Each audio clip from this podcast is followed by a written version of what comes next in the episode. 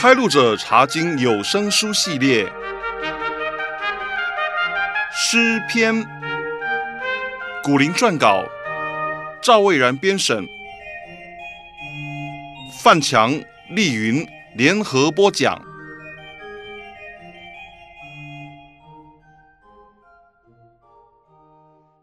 弟兄姐妹平安，我是范强。弟兄姐妹好，我是丽云。丽云啊，你知道全本新旧约圣经最中间的一卷书是哪一卷吗？我知道啊，就是诗篇。诗篇也是全本圣经最长的一卷书，总共有一百五十篇。没错，根据调查，诗篇还是被最多人诵读的圣经书卷。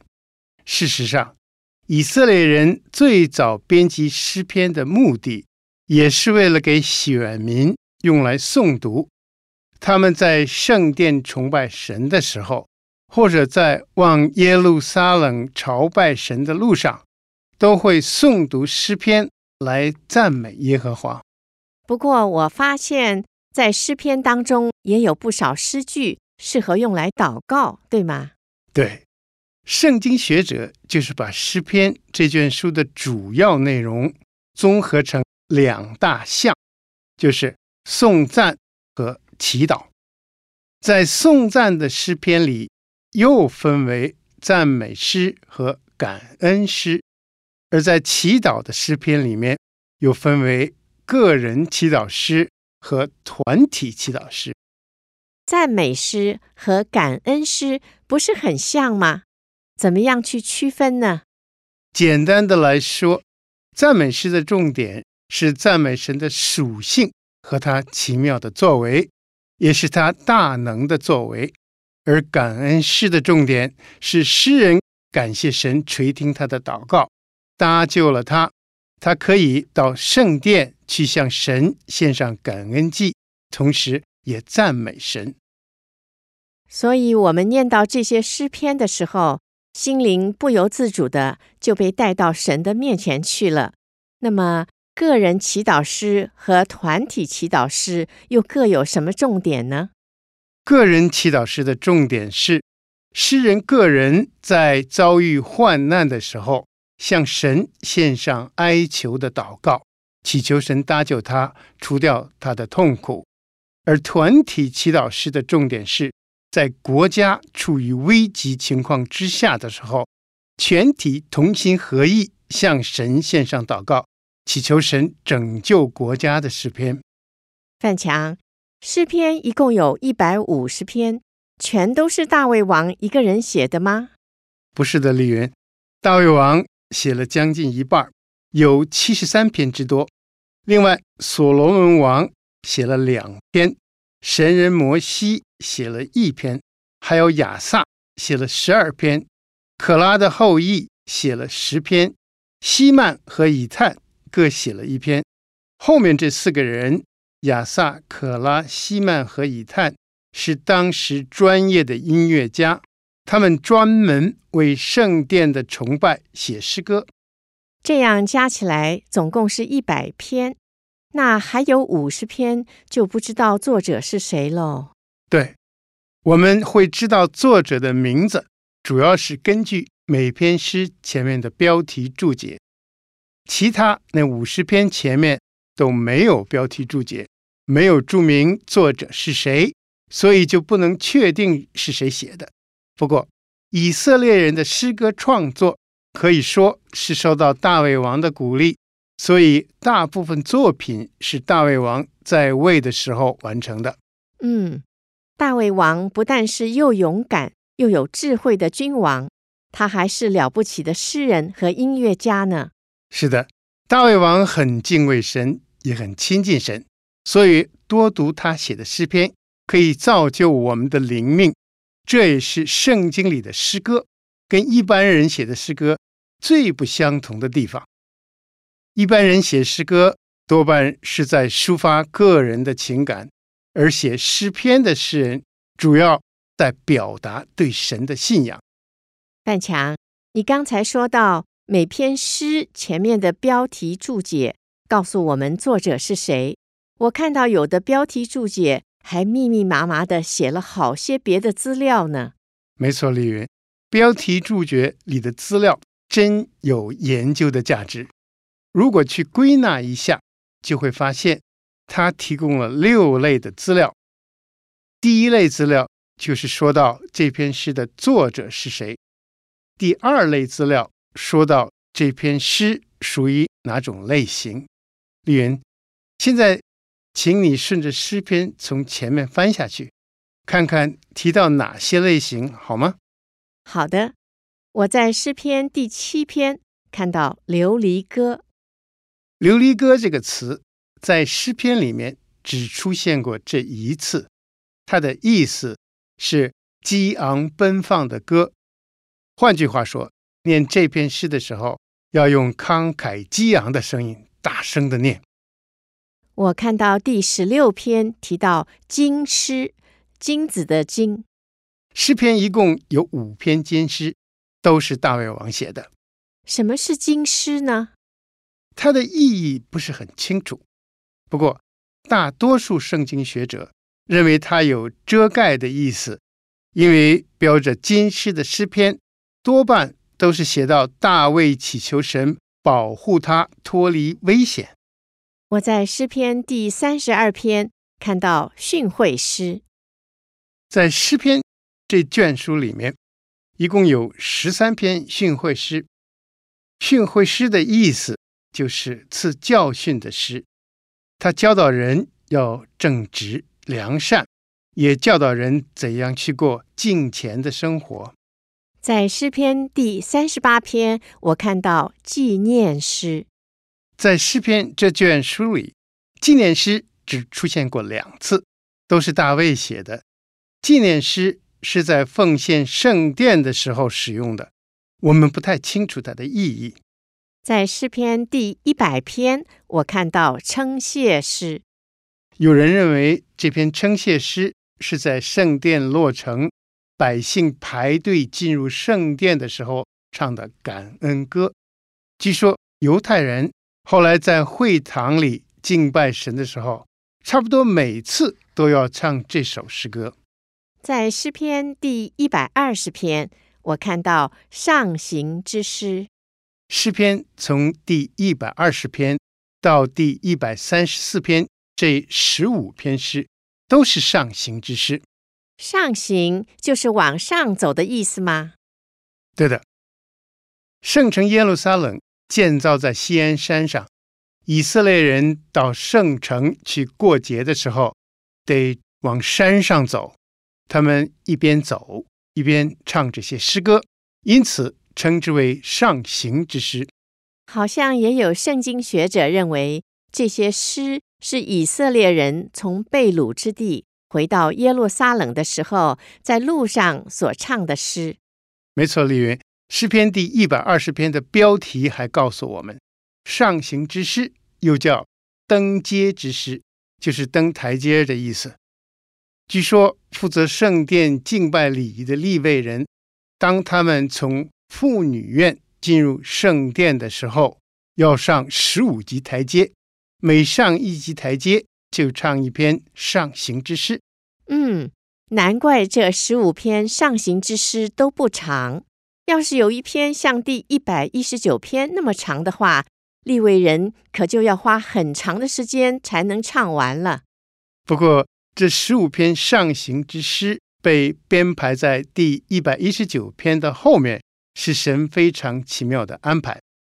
因为一百一十九篇鼓励人爱慕神的话语，那些去圣城敬拜神的人，存着乐意遵行神话语的心去。一定会蒙神悦纳。圣经真是神感动人写的杰作，写的人由神亲自默示话语，连内容怎么样编排都有神的灵在指引。所以啊，我们读圣经的人也同样需要祈求圣灵的帮助，带领我们明白神的真理。标题注解提供的第三类资料，说到这篇诗的用途。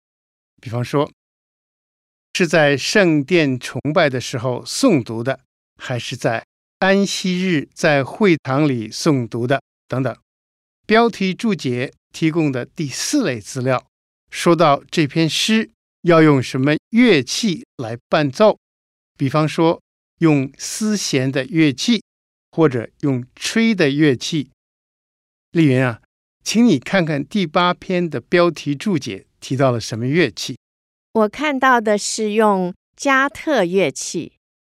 用加特乐器是什么意思？其实并不清楚。有人认为是一种小调，或者是酒醡之歌；也有人认为是跟非利士人的加特城有关的一种七弦琴乐器。我看到第八篇的作者是大卫。我记得大卫在逃避扫罗王追捕的时候，曾经逃到非利士的加特王那里去避难。大卫那么有音乐细胞，他当时要是把当地的乐器学回来，也不是什么稀奇的事吧？是啊，丽云。标题注解提供的第五类资料，说到这篇诗用什么曲调来弹奏的。诗篇里面用了好几种不同的调子。丽云，我们也顺着诗篇的次序来举几个例子。好的，我在第六篇看到调用第八，这是什么意思呢？会唱中国京剧的人就知道，京剧里面有几种唱腔，当时的诗班可能也是用到几种不同的调子。这篇诗用的是第八种调子，也有圣经学者认为调用第八的意思可能是指。用八弦的乐器来伴奏，或者是用男声来唱。嗯，这是当时的用语，我们可能不懂。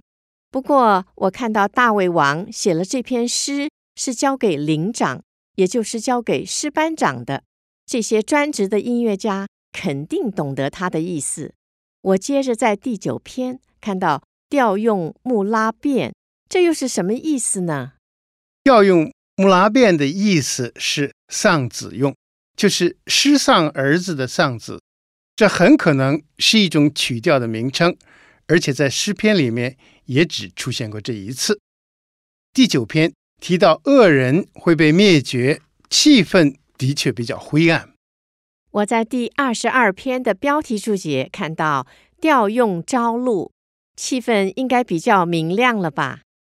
调用朝露里面的朝露是动物的那个露，这个可能是当时流行的一种曲调，意思是清晨来的拯救。这一篇诗预言了主耶稣被捉拿、被钉死，所以有圣经学者认为，把主耶稣形容成清晨出现的鹿，被凶恶的猎人追捕，是挺合适的。主耶稣的确像柔美的鹿。我在第四十五篇看到调用百合花，挺美的字眼。百合花象征爱情和多子多孙，这可能是一种用在婚礼的曲调，特别轻快、亮丽和喜乐。我在接着的第四十六篇看到调用女音。顾名思义，就是指用女声来颂赞这篇诗喽。是有圣经学者这么认为，不过另外也有人认为“女音”这个字眼的希伯来文有女子的意思，所以调用女音可能是指用铃鼓为歌唱者伴奏的少女，她们跟着献祭的队伍向圣殿前进。第五十六篇提到调用远方无声歌，好奇特的调子哦。这也是伴奏用的一种调子，在诗篇里面只有这一篇用到这种调子。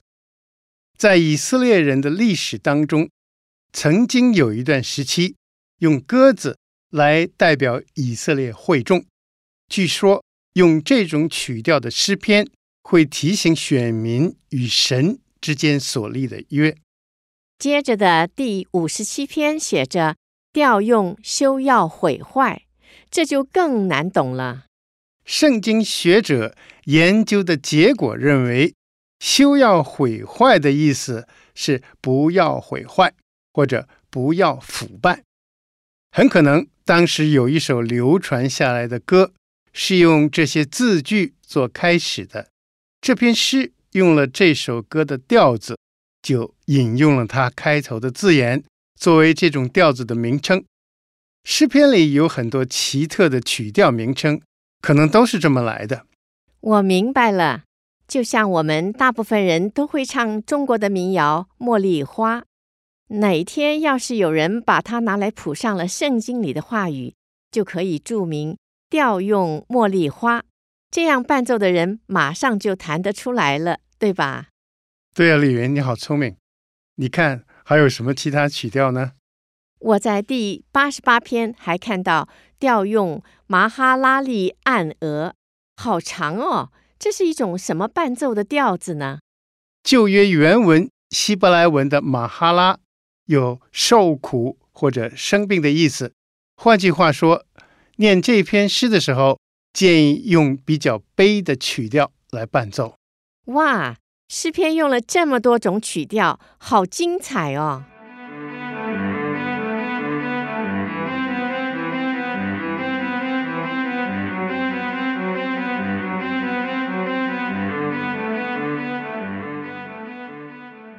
刚才我们提到。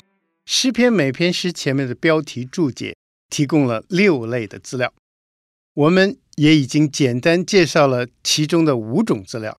现在我们就来介绍标题注解提供的第六类资料。说到这篇诗为什么而写，或者在什么场合写的，我们来举一个例子。丽云，请你读诗篇第三篇的标题注解好吗？好的。诗篇第三篇的标题注解写着：“大卫逃避他儿子押沙龙的时候做的诗。”这里告诉我们，这篇诗是大卫在逃难的时候写的。大卫王为什么要逃避他的儿子押沙龙呢？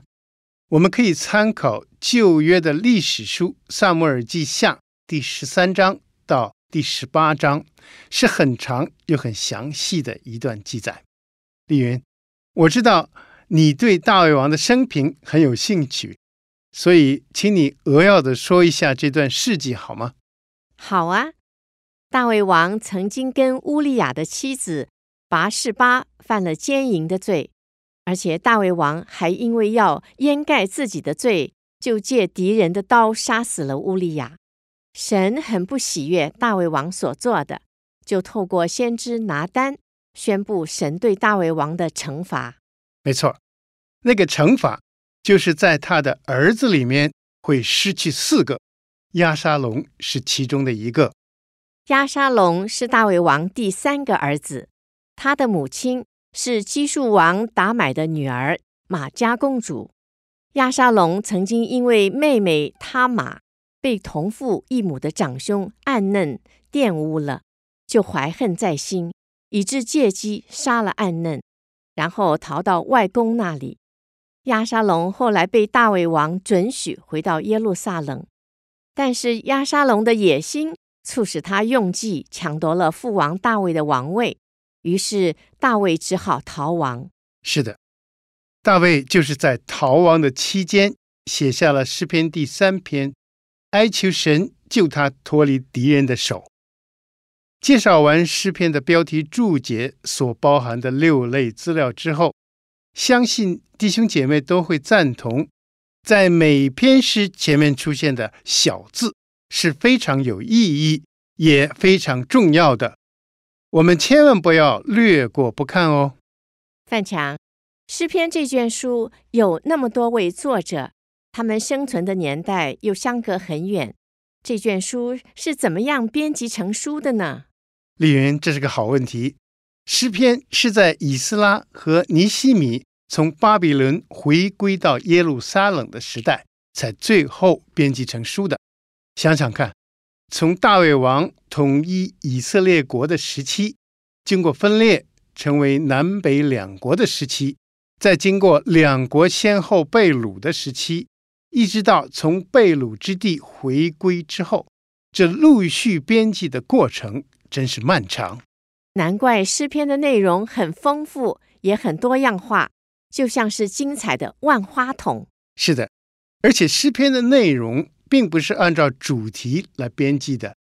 圣经学者把诗篇分成五卷，第一卷是大卫王编辑的，第二卷是西西家王编辑的，第三卷是约西亚王编辑的，第四卷和第五卷是以斯拉和尼西米编辑的。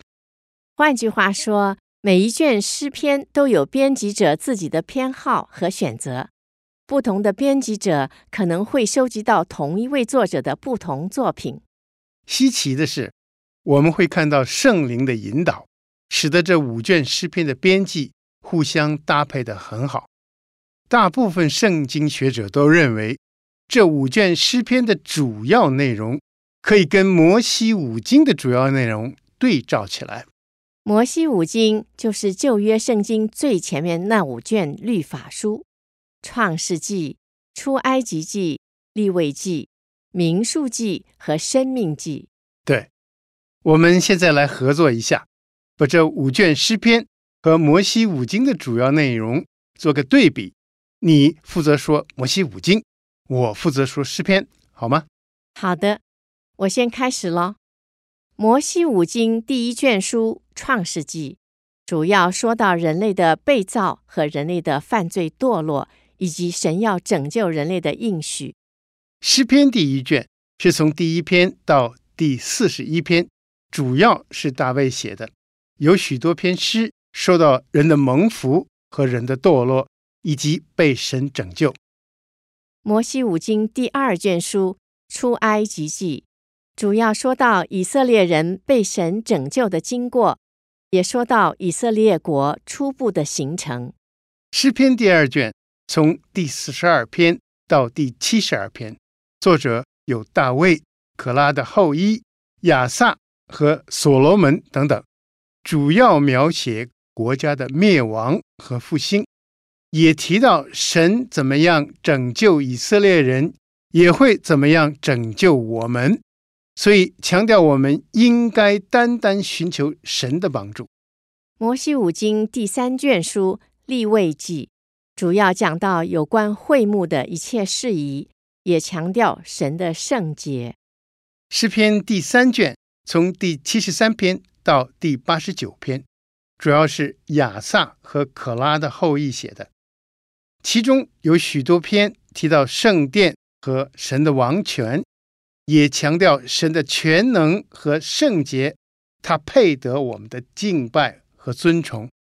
摩西五经第四卷书民数记，主要说到神的选民和他四周围列国之间的关系。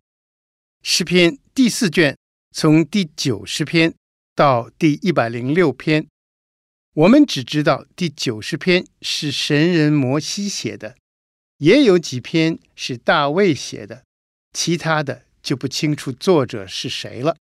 这卷诗篇提到。神所掌管的国度与列邦之间的关系。摩西五经第五卷书《生命记》主要重申神的命令。诗篇第五卷从第一百零七篇到第一百五十篇，主要是大卫写的，也有所罗门写的，其中有许多称谢和赞美神的诗歌。比方说，第一百一十九篇。是全本圣经最长的一章，主要就是在歌颂神的话语有多么重要、多么宝贵。例如呢，你有没有注意到这五卷诗篇结束的地方有一个共同点？我注意到他们都是用称颂赞美神作为结束的。比方说，第一卷诗篇结束在四十一篇十三节，那里写着说。耶和华以色列的神是应当称颂的，从亘古直到永远。阿门，阿门。而第五卷诗篇更是用最后一篇第一百五十篇来赞美神，作为整本诗篇的总结。对极了。由此可见，诗篇最大的用途应该是用来赞美神的。有位圣经学者甚至这样说道。诗篇分为五卷，是对神的五重赞美。范强，我想知道诗篇这卷书的书名是怎么来的呢？因为它好像很普通嘛。其实诗篇这卷书原来不叫诗篇，中文诗篇这个书名是从英文圣经的书名来的，英文用的是 Psalms，翻译过来就是诗篇。那么英文的书名又是怎么来的呢？英文的书名来自七十士译本，七十士译本就是旧约圣经的希腊文译本。诗篇的希腊文意思是用乐器伴奏所唱的圣歌，它所强调的是诗和音乐。我知道诗篇的原文是希伯来文，那么他在希伯来文的圣经里是用什么名字呢？希伯来文圣经原来为诗篇所取的名字，可以从诗篇第二卷结束的地方看到。丽云，请你念一下诗篇七十二篇第二十节好吗？好的，诗篇七十二篇二十节写着说：“耶西的儿子大卫的祈祷完毕。”在以色列人过去的历史当中，曾经有一段时期，他们就是把诗篇结束在第七十二篇，他们把这一本小小的希伯来文诗集。定名为大卫的祈祷。大卫的祈祷，嗯，这个名字比较特别。诗篇里面的确有不少祷告的内容，所以用这个名字也算合适吧？对，宗教改革家马丁·路德就相当赞同。他曾经写着说，基督徒可以从诗篇学习祈祷，因为在这里他可以听到那些圣徒。如何与神谈话？在这里，他可以看到许多不同的心境：喜乐、受苦、盼望、关怀。每一个基督徒都可以在这里面找到他自己，都可以和诗篇的作者一同祷告。马丁·路德说的很有道理呀。不过，五卷诗篇的内容加起来，还是赞美多过祈祷。所以，诗篇这本书，它的希伯来文标准书名是赞美。诗篇其实是一本赞美诗，在以色列人的各种敬拜和献祭礼仪里面使用，也在后来的犹太人的会堂里面使用。范强，在诗篇里面，除了有关祈祷和赞美的内容引人注目之外，我觉得有关弥赛亚的诗篇。好像也常被新约圣经的作者提到。没错，丽云，他们用弥赛亚诗篇里的预言去和耶稣基督的生平对照，证明耶稣基督就是那位预言中的救世主。这些有关弥赛亚的预言，以及其他的预言和启示，使得诗篇带有新约的色彩。这么说起来，有的新约圣经单行本后面附加了诗篇，还挺合适的。这不只是因为许多人喜欢读诗篇，还因为他们之间有密切的关系呢。对，诗篇帮助我们认识道成肉身的弥赛亚，也教导我们怎么样到神的面前去敬拜他，并且从神得到指示，去过容神益人的生活。嗯。诗篇虽然是在旧约时代写成的，但是对新约时代的人一点都不过时。没错，新约圣经直接引用到旧约圣经的经文有二百八十多处，而其中引自诗篇的就有一百一十多处。再也没有一卷旧约圣经比诗篇被引用的更多。当主耶稣在世传道的时候，他就是常常引用诗篇。有一位神的仆人说得好，他说：“诗篇被放在全本新旧约圣经的最中间，就好像是圣经的山峰，站在上面就可以眺望到四周的美景。”这话说得好，我的确发现，无论在我人生中的任何时期、任何遭遇里，都可以从诗篇找到适合我应用的经节。